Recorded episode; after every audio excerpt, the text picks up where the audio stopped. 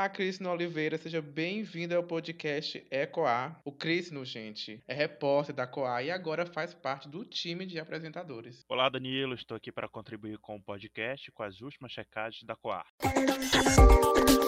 Ecoar, a sua dose semanal de credibilidade.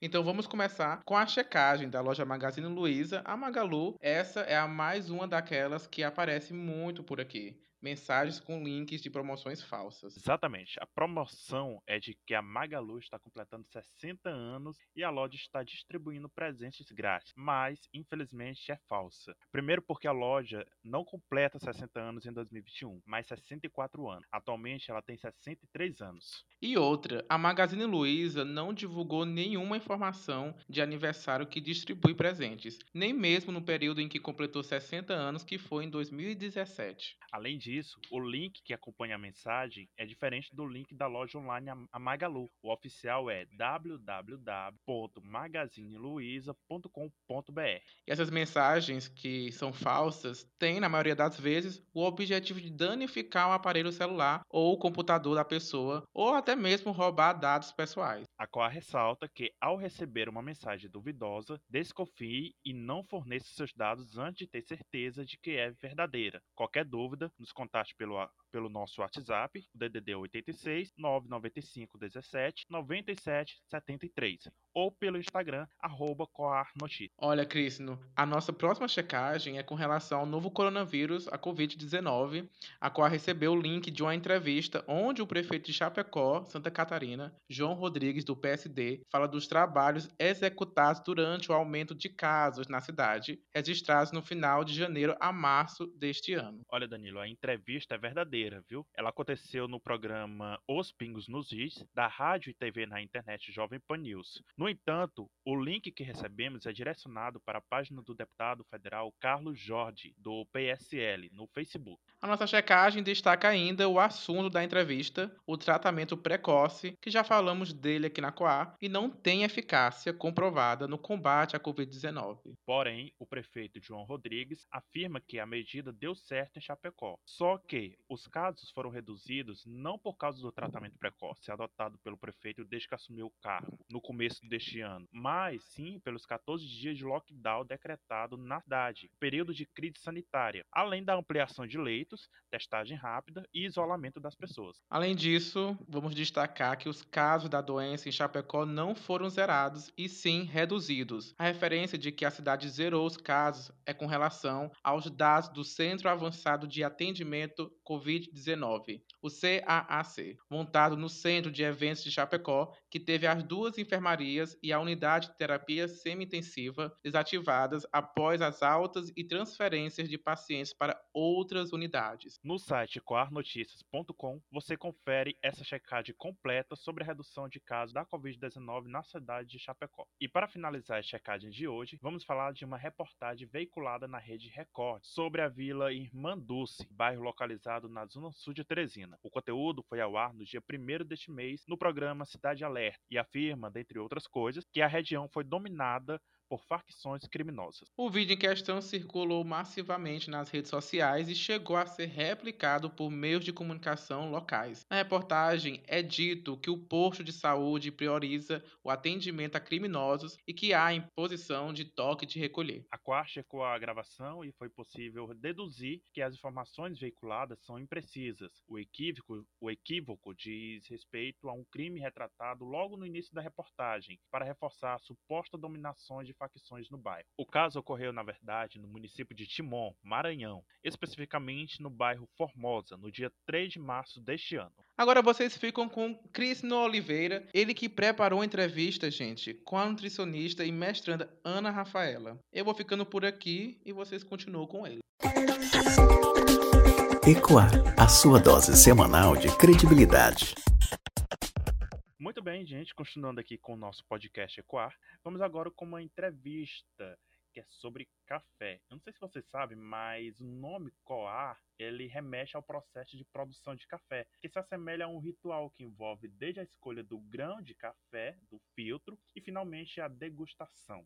Portanto, a decisão de cada ingrediente influencia diretamente no sabor do café. Para um pequeno preparo perfeito, a equação ou seja, envolve a escolha de um café de qualidade e da moagem correta, além de alguns cuidados. A qualidade, a temperatura da água, o tempo em que, que se passa pelo pó e outras dicas simples. Enfim, essa aqui foi só uma deixazinha aqui para a gente se situar um pouco na ideia do nosso nome Coar e também para a gente dar entrada na nossa entrevista, que é sobre café.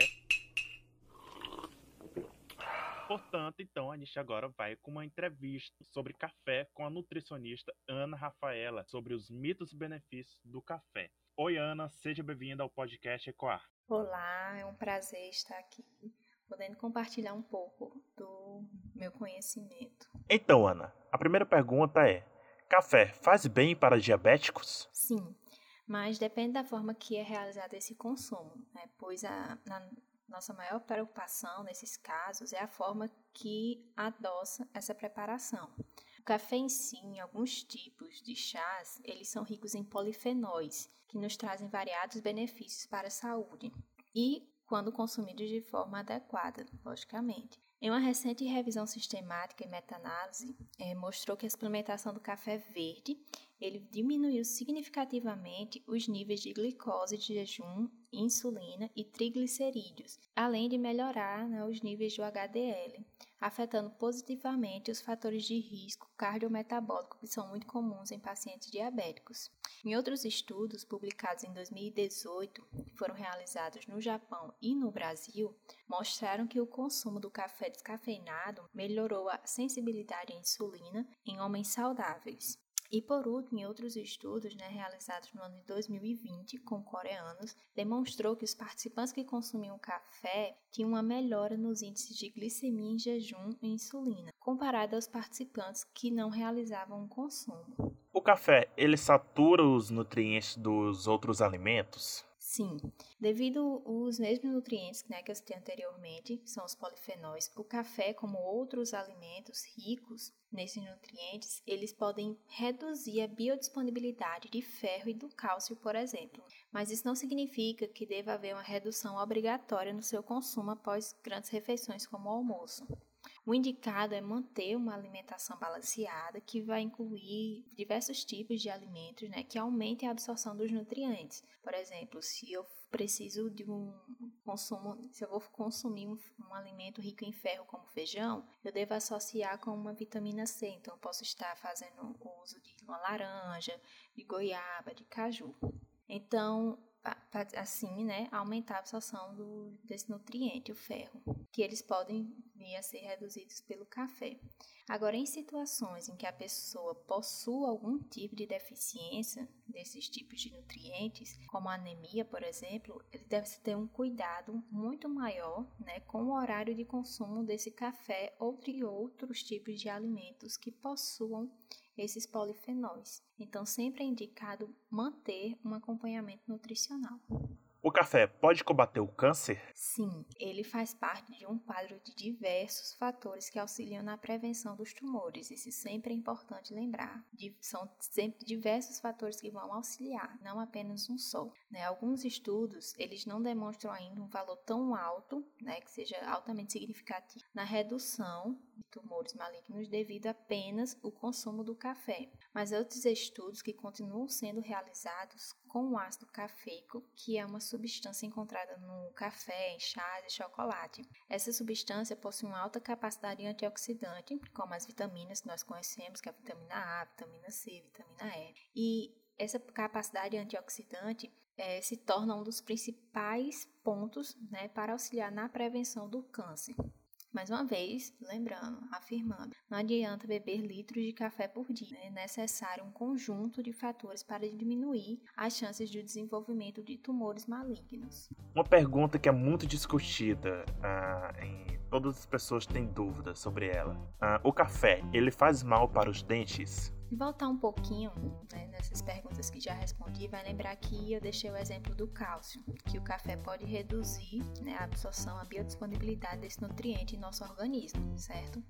Então, em pessoas que possuem uma grave deficiência em cálcio, o consumo do café passa a ser um, algo assim de muito cuidado em relação disso com os dentes é que o cálcio ele é necessário para tanto a formação como manutenção dos mesmos. Por isso é indicado manter um acompanhamento da saúde, né, para entender melhor o que é que seu corpo necessita. Mas no caso de pessoas que, que não apresentem essa grande deficiência, não há com que se preocupar. Claro que o café, ele, como outros tipos de bebidas, possui uma coloração muito forte e pode auxiliar em partes no escurecimento ou manchas nos dentes, né, principalmente após determinados tipos de procedimentos dentários. Então, aconselhado é após o procedimento estético, né, seguir as orientações do seu profissional dentista. E por último, beber café emagrece? Então, essa pergunta é bem comum e a nossa sociedade precisa aprender, compreender e aplicar que nenhum alimento ou bebida isolada fará com que ocorra o, emagre o emagrecimento de forma saudável. O que ocorre é que a cafeína, quando utilizada de forma correta, com uma alimentação balanceada e com uma rotina de exercícios, pode sim auxiliar, né? lembrando sempre, auxiliar na perda de peso, assim como a prevenção do câncer, não questão do emagrecimento também são diversos fatores, nunca um só. Então, para saber se a pessoa é, pode consumir, né, como deverá ser feito esse consumo, ele deve sim procurar sempre um profissional nutricionista capacitado. Ana, muito obrigado por participar do podcast Aqua aqui hoje. Então agradeço mais uma vez a oportunidade de estar aqui tirando um pouco mais de dúvidas né, em relação à alimentação. Bom, gente, é isso. O podcast Ecoar fica por aqui. Até a próxima. Para saber mais sobre checagens e a respeito de boatos e desinformações, acesse www.coarnoticias.com e sigam a gente no Spotify. Tchau!